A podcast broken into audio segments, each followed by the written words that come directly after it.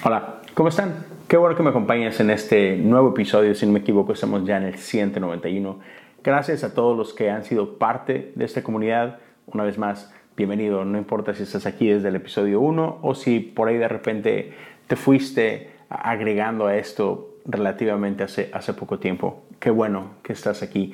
Gracias a todos los que están apoyando esta comunidad. Quiero dejarte saber que si tú quieres apoyar económicamente el podcast de Cosas Comunes o Me lo dijo un pajarito o lo que estoy haciendo en la página web o en YouTube o lo que sea, puedes hacerlo a través de patreon.com diagonal cosas comunes. Puedes hacerlo desde un dólar al mes por el tiempo que así lo desees. Así que si quieres apoyar, puedes hacerlo a través de este lugar. Gracias a todos los que ya lo han estado haciendo. Eh, son una bendición enorme y me permiten hacer e intentar muchísimas cosas. Entonces, muchas, muchas gracias. Si este episodio o algún otro episodio de bendición, también quiero animarte a que me ayudes a compartirlo en tus redes sociales, ah, ya sea en stories, eh, en un tweet, uh, si lo estás viendo en, en Facebook o en YouTube. Dale like, dale compartir, dale un pulgar arriba, deja un comentario cualquier cosa y compártelo con, gente que tú sabes que, hey, ese tema quizás les puede, les puede ayudar, ¿no? Les puede ser de bendición. Entonces, e, en las últimas semanas hemos estado hablando de oración, de adoración, de cómo e, esta actitud, esta postura de adoración puede romper nuestras cadenas, podemos lidiar con nuestros gigantes. Y, hace unos días en, redes sociales, por ahí principalmente en stories, lancé una pregunta que, hey, ¿cuál es el gigante con el que has estado luchando? Y te voy a ser sincero, me, conmovió mucho la respuesta que estuve recibiendo. No, compartí todos los mensajes que me llegaron, pero, pero me pude dar cuenta de, man, estamos lidiando con, con, un montón de gigantes, estamos lidiando con un montón de cosas en nuestras vidas y número uno, gracias por la confianza Gracias por compartir eso conmigo. Estoy orando por cada uno de ustedes. Este, yo confío en, nuestro Dios y confío en que los gigantes de nuestra vida van a terminar cayendo, pero eso también me, llevó a estar reflexionando en, cómo lidiamos con estas cosas. Ah, dentro de los mensajes había, había mucha cuestión que tiene que ver con con cómo lidiamos con depresión, cómo lidiamos con ansiedad, cómo lidiamos con miedos, cómo lidiamos incluso con, con vergüenza y, algunas otras luchas con, las que pasamos.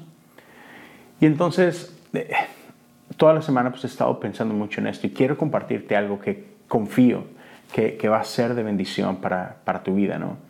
Y déjame empezar con un pequeño, una pequeña porción del Salmo 23. Es uno de los pasajes más famosos en toda la Biblia. ¿no? De hecho, hace, unas semanas ah, preguntaba esto, ¿no? que, ¿cuál crees que es el, pasaje más famoso ah, en la Biblia? Y Salmo 23 salió bastante. Entonces, quizás lo conozcas, pero permíteme leer solo un poquito. ¿no? Ah, Sabes, empieza con esta parte, el Señor es mi pastor, tengo todo lo que necesito. ¿no? Pero por ahí en el, en el verso 5 dice esta frase que a veces como que la pasamos muy por encima. Dice, me preparas un banquete en presencia de mis enemigos. Me honras ungiendo mi cabeza con aceite. Mi copa se desborda de bendiciones. Y e, eso me hizo pensar cómo, cómo Dios es bueno con nosotros, ¿sabes? O sea, Dios prepara un banquete con nosotros en la presencia de nuestros enemigos. Pero creo que es aquí donde a veces cometemos este error en nuestras vidas y es de que, porque no es lo mismo tener un banquete con Dios en presencia de mis enemigos. Los, enemigos pueden estar viendo este momento, pero es bien diferente cuando invitamos o dejamos que el enemigo venga y se siente a la mesa. E, ellos no están invitados a la mesa. Nosotros estamos disfrutando de esto en presencia de ellos, pero ellos no están invitados a la mesa. Y a veces invitamos o permitimos que el enemigo se siente en nuestra mesa. Entonces quiero hablarte un poquito de esto eh, el día de hoy. Pero antes de, con que de entrar profundo eh, en lo que es el tema, creo que esta pequeña analogía nos va a ayudar un poquito a, a poner el contexto. ¿no? no sé si a ti te gustan los deportes, a mí me encantan. Ah, mi deporte favorito es el béisbol, también disfruto muchísimo el fútbol. Uh, y pero sabes, Eh, los deportes van mucho más allá de simplemente destreza atlética. Por supuesto que hay mucho de eso, ¿no? Ah, yo, no puedo hacer lo que hace Cristiano Ronaldo, ni lo que hace Messi, ni nadie que juegue en deporte profesional. Ah, pero hay algo bien interesante. Otra vez, los juegos no se ganan simplemente porque tienen los mejores atletas de un, lado, ¿no? Y, lo hemos visto vez tras vez. O sea, ¿cuántas veces no hemos visto, por ejemplo, si te gusta el soccer, eh, pasa mucho en la Copa de España? De repente tienes a Barcelona o tienes al Real Madrid jugando con un equipo de cuarta división o de quinta división a veces y pierden. Es tú, no puede ser. O sea, eso es imposible porque otra vez, si fuera solamente por destreza atlética, no hay comparación, ¿sabes? O sea, por algo los jugadores del Real Madrid juegan en el Real Madrid y por eso ganan lo que ganan. Definitivamente, físicamente hablando, atléticamente hablando, están en otro nivel.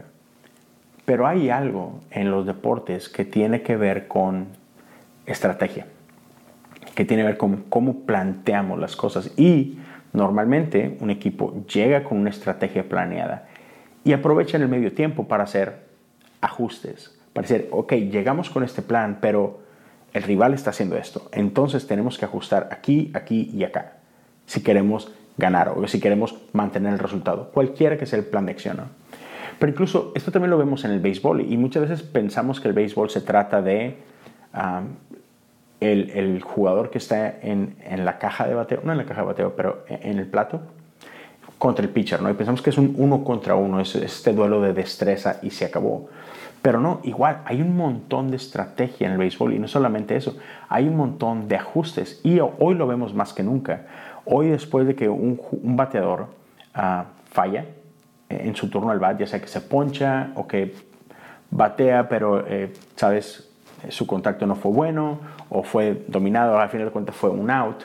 Cuando regresa al dugout, normalmente tienen iPads ahí este, en el dugout, donde inmediatamente ellos regresan a analizar e, ese turno al bat y se ponen a analizar dónde fallaron, qué fue lo que hizo el pitcher, cómo estuvo, ya sea de que mi técnica estuvo mal, mi parado estuvo mal, estuve muy ansioso, pero, pero tienen tiempo de ver ahí en ese momento qué fue lo que hicieron. ¿Para qué?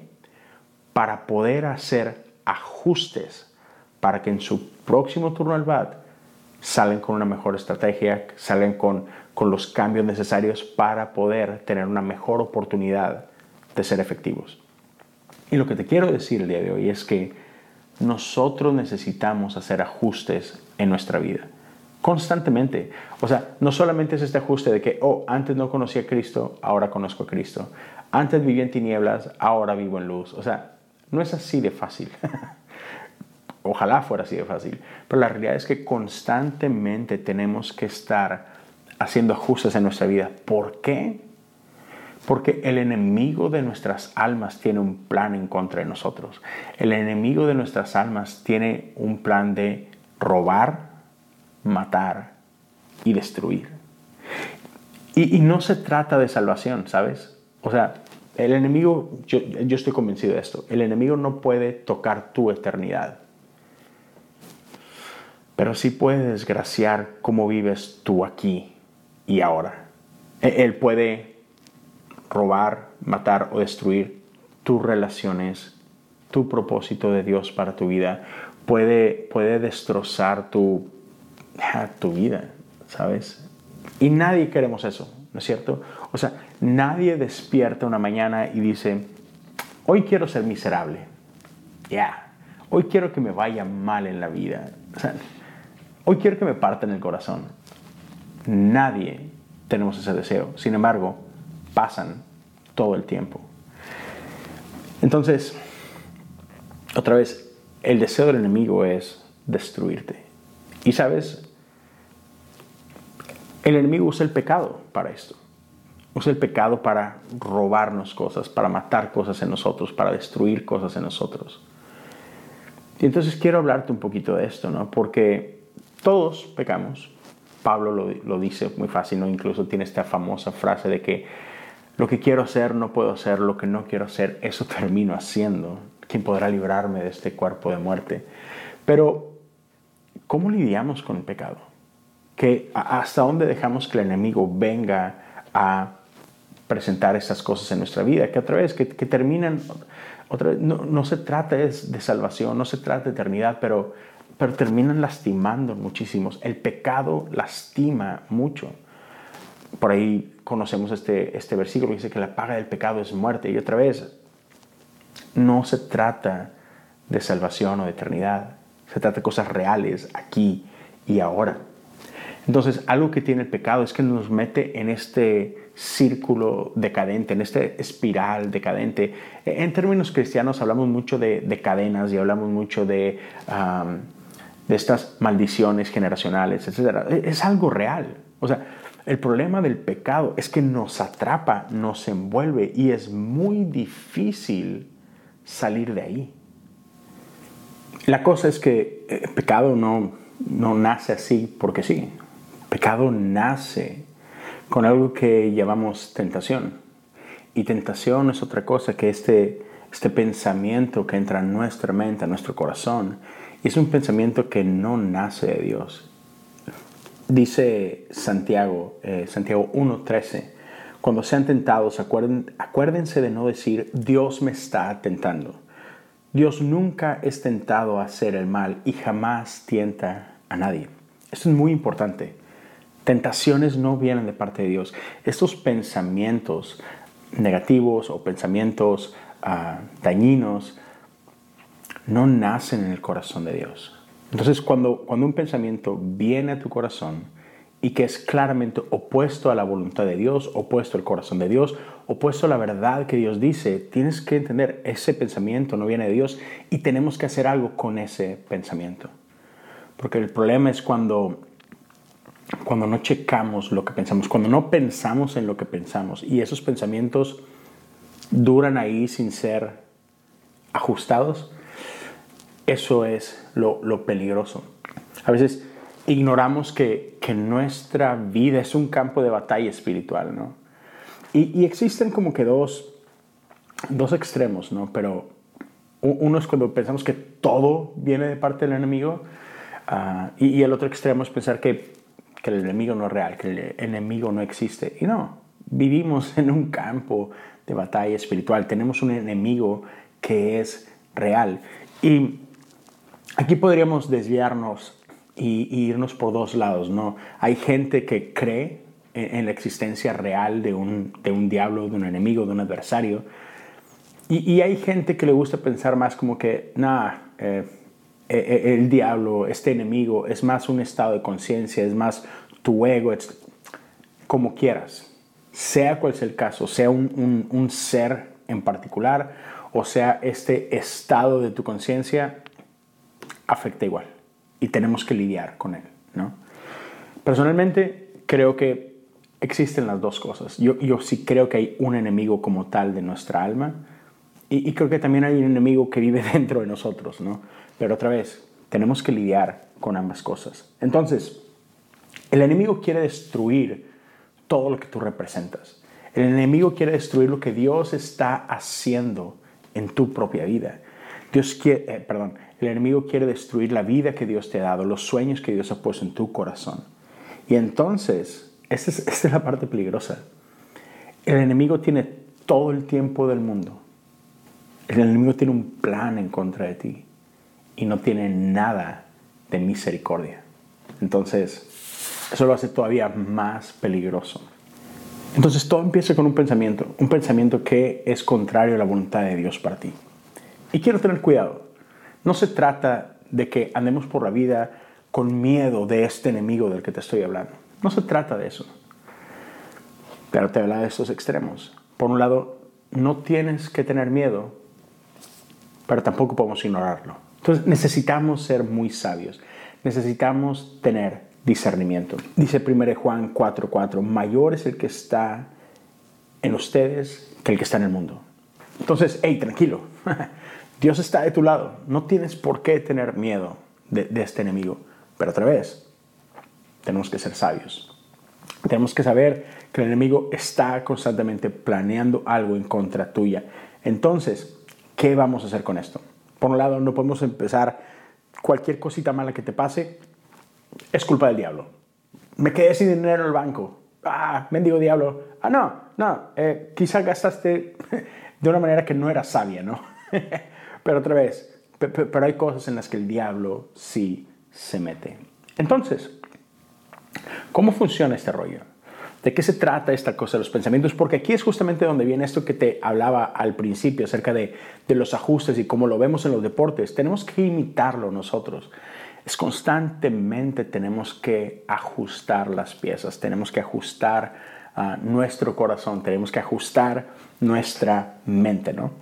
Entonces, al inicio, inicia como un, un pensamiento que pareciera que es inofensivo, que pareciera hasta hasta bueno, ¿sí? Porque eso es algo que muchas veces en la iglesia no hablamos, ¿no? Hablamos mucho del pecado, sí, el pecado sucio, cochino y el diablo, pero nadie hablamos de que el pecado es bastante divertido, de que el pecado es apetecible. Ya, e-, eso es lo difícil, ¿no? Pero el hecho que algo entre en tu cabeza eh, no lo hace inmediatamente pecado. Y, tenemos que hacer esta diferencia. Pecado, tentación. Todos somos tentados, todos hemos pasado por tentación. Jesús mismo experimentó tentación. Entonces, ser tentado no es lo mismo a estoy pecando. ¿Ok? Son mucho, muy diferentes. Jesús fue tentado, pero él resistió la tentación. Y eso es a lo que estamos invitados. Entonces, necesitamos entender cómo funciona el enemigo. Cómo, cómo es que el enemigo nos lleva de un pensamiento a una tentación, a pecar. Y la tentación es, es atractiva, por, por eso es tentación, ¿verdad? Pero otra vez, tentación y pecado es muy diferente. Y ahorita hablamos un poco más de esto. Pero, man, el enemigo jamás va a llegar a tu vida presentándote así con que las cartas sobre la mesa. Mira, hey, ¿quieres considerar esta idea? Mañana te vas a arrepentir, pero hoy luce increíble. Obvio no, nadie caería en la trampa, ¿sabes? Por eso el enemigo se viste de luz. El enemigo jamás va a llegar así como este monstruo ah, voraz y asesino. Eh, sería muy fácil huir de eso, ¿no?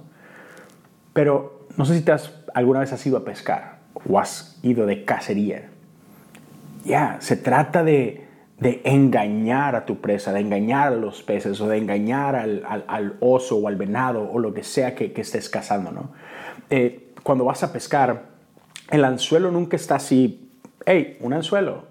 No, el anzuelo lo cubres con una, con una carnada apetitosa, ¿no? Incluso ah, en cuanto a pesca, hay, hay ciertas carnadas que, que son bastante, muchos colores, brillos, se mueven, parece que tienen vida.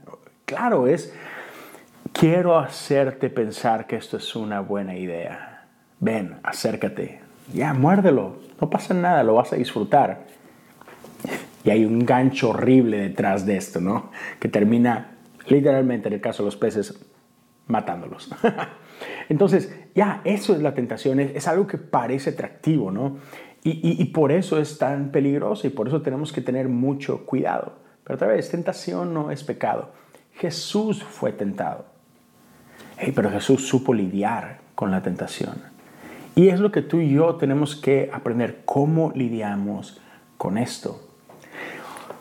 Pero es interesante, aun cuando tentación no es pecado, Jesús alertó acerca de, de lo que pensamos. No sé si recuerdas esta instancia está hablando con un grupo de personas y le dice, hey, no necesitas, y hoy estoy parafraseando, no necesitas acostarte con esta mujer para pecar. Si en tu corazón ya la deseaste, eso es malo. Hey, no necesitas matar a aquella persona. Si en tu corazón lo estás odiando, ya, ya estás, ya estás yendo por el camino equivocado, ¿sabes? Entonces, lo que pensamos sí importa e importa mucho. ¿Sabes? Porque nadie despierta un día y mata a alguien. Nadie despierta un día y engaña a su esposa. Nadie despierta un día y roba a un banco. Esas acciones nacieron como ideas. Y ahora, yo sé, yo sé que hay gente que, que, incluso llega a pensar de que, hey, no, pero, ¿sabes? Pues lo estoy pensando, pero, pero no estoy haciendo nada. Es cierto. El gran problema es que todas estas acciones, otra vez, nacieron de un pensamiento. Y ese es el problema. Si no checamos nuestros pensamientos, si no revisamos lo que pensamos, si no estamos constantemente ajustando, si no lidiamos con estos pensamientos que no vienen de Dios, tarde o temprano van a culminar en pecado. Y Romanos 12, 2 dice lo siguiente, y esta es la invitación, no imiten las conductas ni las costumbres de este mundo, más bien dejen que Dios los transforme en personas nuevas, al cambiarles la manera de pensar. Entonces aprenderán a conocer la voluntad de Dios para ustedes, la cual es buena, agradable y perfecta. ¿Ya? Entonces, tenemos que constantemente renovar nuestros pensamientos, porque otra vez, si los ignoras, van a terminar en una de esas acciones. Otra vez, el pensar ciertas cosas como tal no es pecado, pero si no lo revisamos es como una semilla que va a terminar por dar un fruto. En el caso de Jesús hablando con esos hombres, hey, sí, no te estás acostando con ella, pero la estás deseando. Sí, no lo mataste, pero lo estás odiando en tu corazón. ¿Por qué les advierte del peligro de esto? Porque aun y cuando no has llegado a la acción, el, marinar esos pensamientos en tu mente, están ocupando un espacio que no tienen por qué ocupar. Porque la Biblia nos invita a pensar en lo bueno, en lo bello, en lo provechoso, ¿sabes? Y esas cosas no son ni buenas, ni bellas, ni provechosas. Entonces le estamos dedicando tiempo, le, estamos dedicando espacio a cosas que no glorifican a Dios. Y estamos llamados a glorificar a Dios en todo tiempo. Entonces, ¿Sabes? Es, como que una línea delgada, es una tensión bastante interesante. El pensamiento como tal no es pecado, pero te lleva ya si no lo, si no lo cuidas, si no lo revisas. Entonces, ya, piensa en lo que piensas. Ten cuidado con lo que decides masticar y considerar, porque, no sé, los humanos de repente tenemos esta capacidad de convencernos de ideas bastante estúpidas. No gastes en eso oh, pero es que sí está muy bueno. Y a lo mejor me sirve y, y qué tal si un día lo ocupo. Y sabes, tenemos esta, esta onda de que empezamos a masticar las ideas y tarde o temprano nos convencemos de que es una buena idea. Entonces, perdón que siga rezando lo mismo, pero ten cuidado con los pensamientos que permites que habiten en tu corazón. Proverbios 14.2 dice esto, delante de cada persona hay un camino que parece correcto, pero termina en muerte. Otra vez, al inicio, el pecado luce increíble, luce divertido, y sabes qué, sí lo es, pero solo por un momento.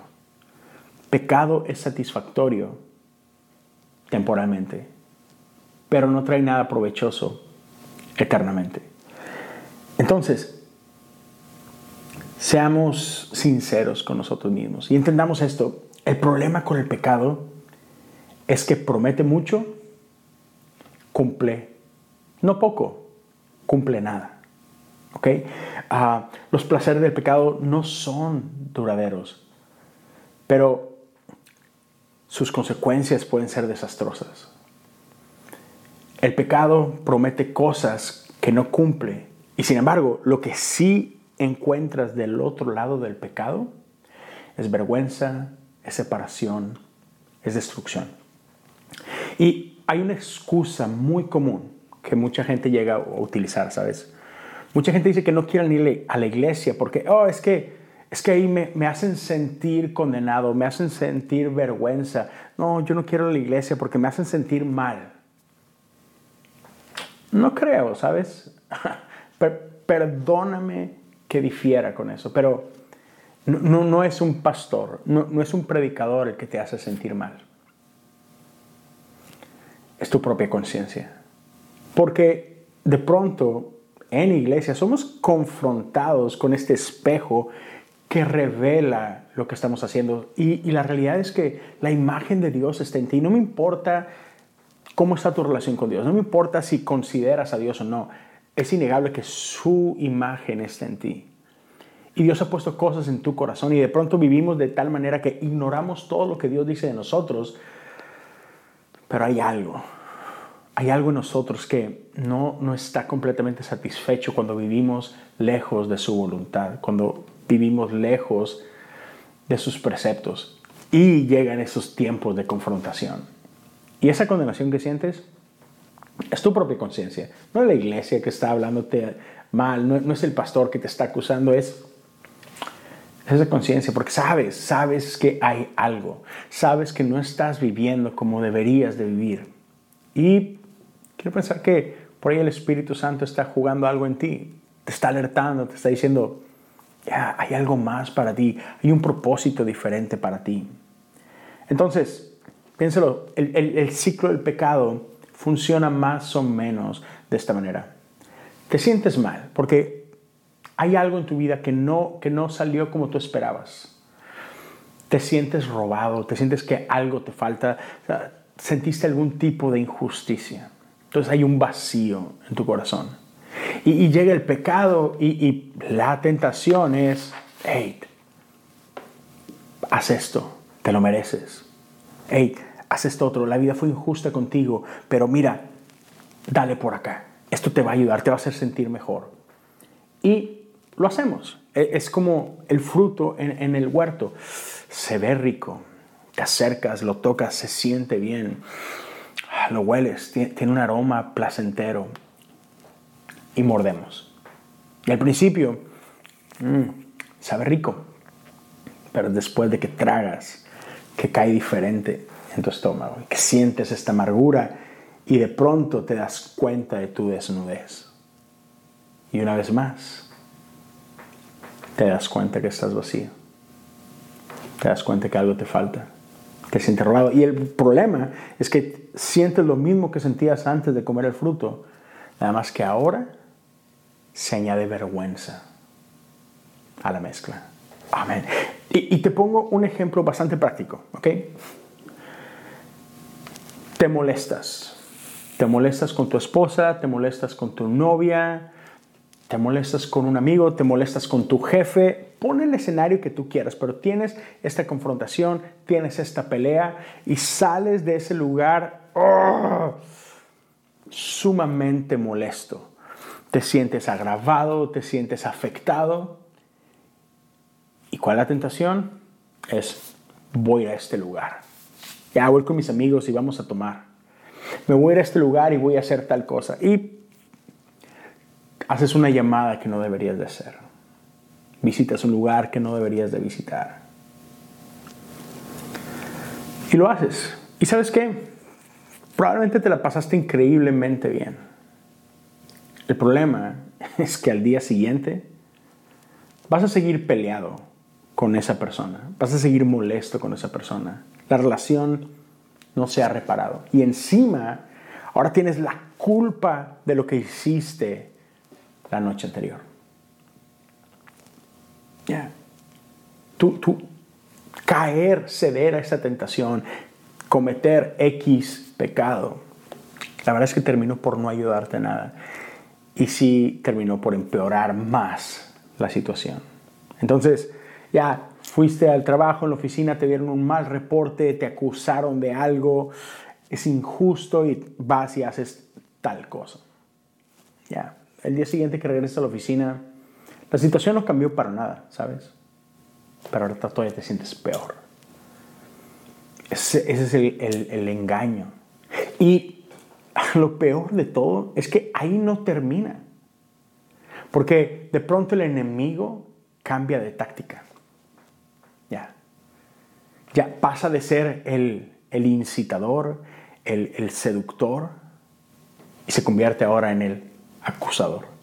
¿No, es como que irónico? El mismo que te invita a, uy, ¿sabes qué? Mira, tu esposa te habló mal, pero hey, está chava en la oficina, mira cómo te ve. No sé, tu jefe dijo esto de ti. Demuéstrale, te quiere afectar a ti, ve y haz esto. No se va a dar cuenta. Haz unos movimientos acá en la oficina y llévate a este cliente, lo que sea, no sé, escenarios hay muchos. Pero el mismo enemigo que puso estos pensamientos en tu cabeza y, y dio lugar a esta tentación, de pronto, después de que haces lo que haces, regresa con acusación. Uh, ¿No eres cristiano? ¿En serio? ¡Qué vergüenza contigo! ¿Con qué cara vas a ver ahora a tu esposa? A tu esposa? ¿Con qué cara vas a ver a tus niños? ¿En serio vas a regresar a la oficina después de lo que hiciste? Empieza la acusación el enemigo de tu alma, el mismo que aparentó ser tu amigo anteriormente y que te llevó a hacer ciertas cosas, ahora regresa con venganza, ahora regresa acusándote. Pasa siempre, e-, eso pasa todo el tiempo. Man. Pero quiero ah, llegamos a este punto, llegamos a esta encrucijada. Y a veces tendemos a confundir la, la condenación del enemigo con la convicción del Espíritu. Y no son para nada lo mismo. ¿Sabes? Condenación viene de un lugar de odio de parte del enemigo para ti convicción viene de un lugar de amor. La condenación llega con esta voz de odio. Convicción llega con voz de gracia. Condenación lo único que hace es que te lleva a, a sentirte mal, te lleva a... ¿Cuál es la palabra? Sí, nada más, sí, nada más a sentirte del asco, ¿sabes? Ay, yo, ¿por qué hice esto? La convicción redarguye, la, la, convicción nos lleva a arrepentimiento, no a remordimiento. Es una gran diferencia. Remordimiento, arrepentimiento. Es muy diferente. Otra vez, uno busca humillarte, aplastarte, destruirte. El otro busca limpiarte, restaurarte, levantarte.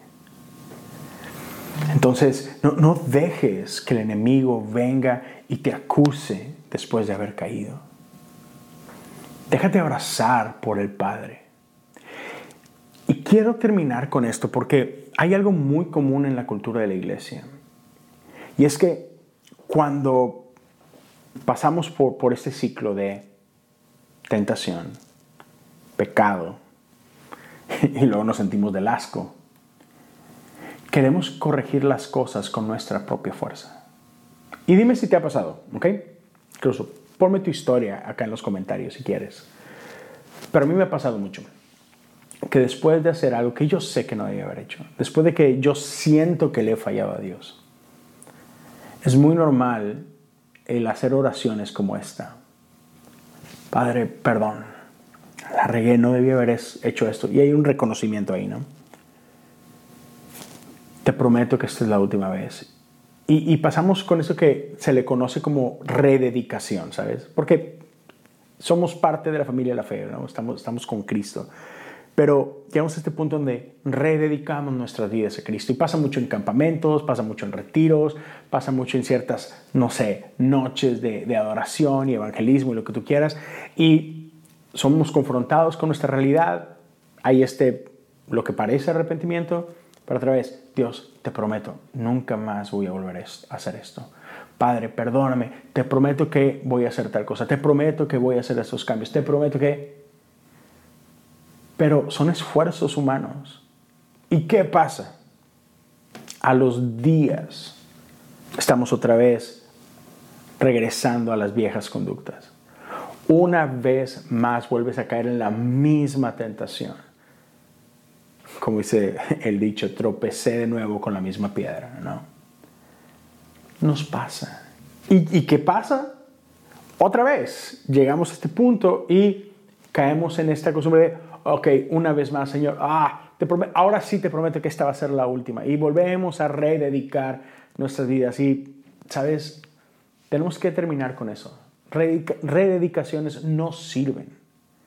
Porque rededicaciones dependen de tu esfuerzo, de, de tu intento de cambio de comportamiento. Honestamente, lo que necesitamos no es rededicaciones, necesitamos de renuncias. Necesitamos simplemente venir delante del Padre y decir, Señor, yo no puedo. En serio, yo, yo no puedo. Ya lo intenté diez veces y las diez veces vuelvo a caer. Ya, ya. Simplemente renuncio a esto. Dame tus fuerzas. Y tenemos que entender que somos amados más allá de nuestra conducta. No somos amados porque estamos libres de pecado. No somos amados porque vencimos la tentación. Ah, no, somos amados porque somos hijos e hijas. Somos amados porque Él decidió amarnos. Entonces renuncia a tus fuerzas, renuncia a esta batalla. Me encanta 1 Corintios 10, verso 13, y con eso estoy por terminar. Dice, la tentación que enfrentan en su vida no son distintas de las que otros atraviesan. En otras palabras, no estás solo, no estás sola. Y Dios es fiel. No permitirá que la tentación sea mayor de lo que pueden soportar. Cuando sean tentados, Él les mostrará una salida para que puedan resistir. ¿Sabes? ¿Te das cuenta? La salida depende de Él. Él provee la salida. No se trata de ti, no se trata de tus fuerzas, no se trata de, estos candados que pongas en contra del enemigo. Es, es Él. Él nos da las fuerzas. Él pone la salida. Ríndete a Él. Ríndete a su voluntad. Y entiende que otra vez, eres amado. Muchas veces la gran mayoría de nuestras tentaciones, la gran mayoría de nuestro pecado pasa por cuestiones de una de una falta de identidad, de que no terminamos de entender quién somos, entonces actuamos como algo que creemos que somos. Con que no terminamos de aceptar o de recibir o de, ya, no, terminamos de creernos la de que soy hijo de Dios. No necesito portarme de esta forma, no necesito tomar esta salida. Hey, yo sé quién soy. Y porque sé quién soy, sé que soy amado este amor, esta gracia, esta aceptación no están condicionadas a tu comportamiento. Dios quiere, Dios quiere que cuidemos nuestra manera de pensar. Dios, Dios quiere que no pequemos, no por Él. Dios sigue siendo Dios a pesar de tu pecado. Dios sigue siendo santo a pesar de tu pecado. Dios sigue siendo glorioso a pesar de tu pecado. Él no quiere que peques por tu bien. Porque quien es destruido eres tú. Quien es robado eres tú. Y Dios te ama demasiado y Él no quiere verte ser lastimado por el pecado. Entonces no se trata de, es que no quiero pecar porque cada que peco Dios, Dios me mira con desagrado. No, no, no. A Dios le parte el corazón porque porque Él sabe el dolor que esto va a traer a tu vida. A Dios le parte el corazón que peques, no porque, ah, es que Dios se ofende por mi pecado. No, Dios le duele tu pecado, porque Dios te ama y Él conoce las, Él conoce las consecuencias del pecado en tu vida. Dios te ama demasiado. Entonces, ya todos lidiamos con gigantes, ¿no es cierto? Pero a veces pensamos que, el gigante más grande son estas circunstancias. El gigante más grande está en nuestro corazón.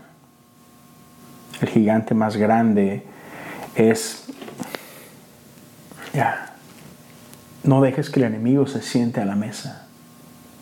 Y eso es lo más difícil. El gigante más grande está en nuestro corazón, está en nuestra mente. No des lugar al gigante, no, no, no le permitas entrada al campo, no dejes una vez más que se siente a tu mesa. La mesa es para ti y para el Padre, es una fiesta para ustedes. El enemigo no tiene lugar ahí. Entonces, para todos aquellos que, que, están luchando con tentación, para todos ustedes que están lidiando con la condenación que viene con la tentación y con el pecado.